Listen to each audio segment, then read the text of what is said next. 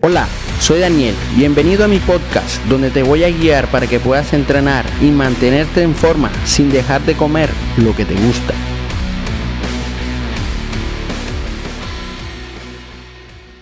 Buenos días, buenas tardes, buenas noches, bienvenido a un nuevo video. Hoy vamos a hablar de los suplementos.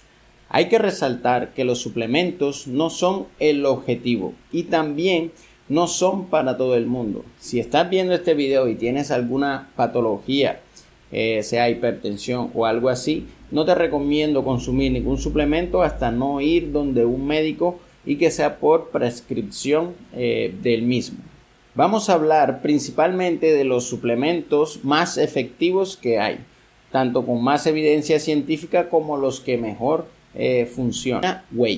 Esta proteína no tiene nada mágico ni especial, no es ningún anabólico, no te va a volver súper grande ni mucho menos. Es simplemente un suplemento que te ayuda a cumplir con tu requerimiento de proteínas diario. No tiene nada mágico, pero primero que todo hay que saber cuánto es nuestro requerimiento. Si no tenemos las bases bien sentadas, no sabemos si necesitamos X o Y suplemento. El suplemento de suero también ayuda al entrenamiento de fuerza, ayuda a mejorar tu fuerza y tu resistencia en, el entrenamiento. También se ha demostrado que ayuda a preservar la masa muscular magra en periodos de pérdida de grasa. Inclusive también cuando se pierde peso se mantiene más la masa muscular tomando un suplemento.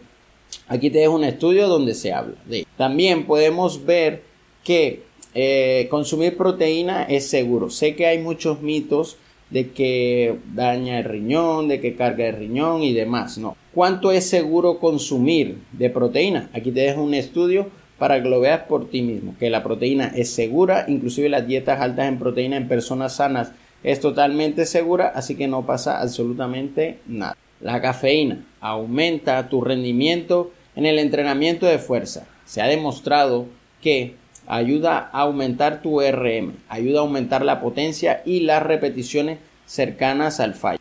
También se ha demostrado que la cafeína ayuda a aumentar el rendimiento en los ejercicios pesados del tren inferior, sea en sentadilla, en base a lo que sería el tren superior, como el press de banca. Aquí te un estudio donde hablan de ello. ¿Cuál es la dosis recomendada? Eh, de 3 a 6 miligramos por kilogramo de peso. Esto va a depender de cada persona. Igual, no todas las personas eh, tienen la misma tolerancia a la cafeína. Así que empieza con la dosis mínima y puedes ir aumentando. Hay que tener en cuenta que si eres muy receptivo a la cafeína no puedes tomar grandes dosis de esta, por lo que te va a ocasionar una arritmia cardíaca, eh, ataques de ansiedad o de nervios, en fin, no es lo recomendable. Inclusive te puede mandar para el hospital. Para estas personas que la cafeína se les hace muy sensible o son muy sensibles a la cafeína, hay una dosis mínima para poder consumir y poder sentir esos efectos ergonómicos de esta, lo que puede ser 2 eh, miligramos por kilogramo de peso antes de entrenar, de 40 a 60 minutos antes del entrenamiento para poder obtener estos beneficios. Se sabe que podemos adaptarnos a la cantidad de cafeína a medida que vamos consumiendo nuestro cuerpo se va adaptando y va haciendo que su efecto vaya disminuyendo, lo que quiere decir que hay que hacer unas descargas de cafeína para volver a sentir ese efecto como la primera vez. Puedes dejarla de consumir durante dos semanas y después retomar con las dosis mínimas e ir subiendo para poder sentir este efecto. El omega 3 ayuda a prevenir enfermedades metabólicas, ayuda a, reducir la presión sanguínea, ayuda a reducir los casos de depresión. Esto es muy importante. También promueve la reducción de cintura por el mismo efecto antiinflamatorio que este tiene. Un multivitamínico, bueno, es por si no tienes la capacidad de consumir o no te gusta la ensalada, puedes consumir un multivitamínico y esto va a suplir ciertas, ciertas vitaminas y ciertos micronutrientes que no lo hace por no consumir vegetales o muchas frutas. Esto puede dar una parte de, soporte en ese lado. Puedes usar cualquier marca, así que no hay problema. Pero si puedes consumir más frutas y verduras, mucho mejor. Creatina, el suplemento más estudiado en la actualidad, más exactamente el monohidrato de creatina.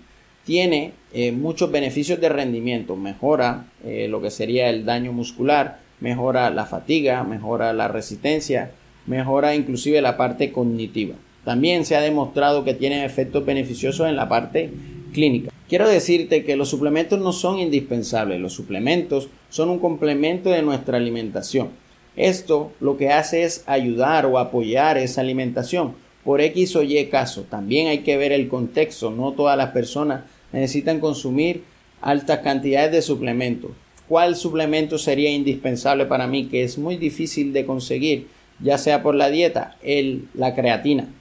La creatina, por nuestra dieta podemos consumir uno o gramo y medio en todo lo que consumimos en el día de huevos, carne y demás. Así que el suplemento nos iría muy bien.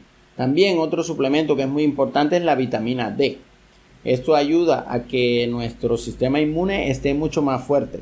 Sé que la exposición al sol y de pronto ciertas carnes y, los huevos eh, contengan vitamina D, eh, pero no son eh, suficientes. Toca suplementarlos para poder llegar a los valores normales. Bueno, espero que les haya gustado este video. La verdad es que fue bastante elaborado encontrar cada uno de estos estudios, pero bueno, eso quiero yo hacer aquí en este canal, poderles dar la mejor información y que sepan un poquito más. Así que cualquier cosa eh, los veo en los comentarios. Si has consumido algún suplemento, dímelo. Si tienes alguna duda de algo, dímelo. Así que nos vemos en un próximo video.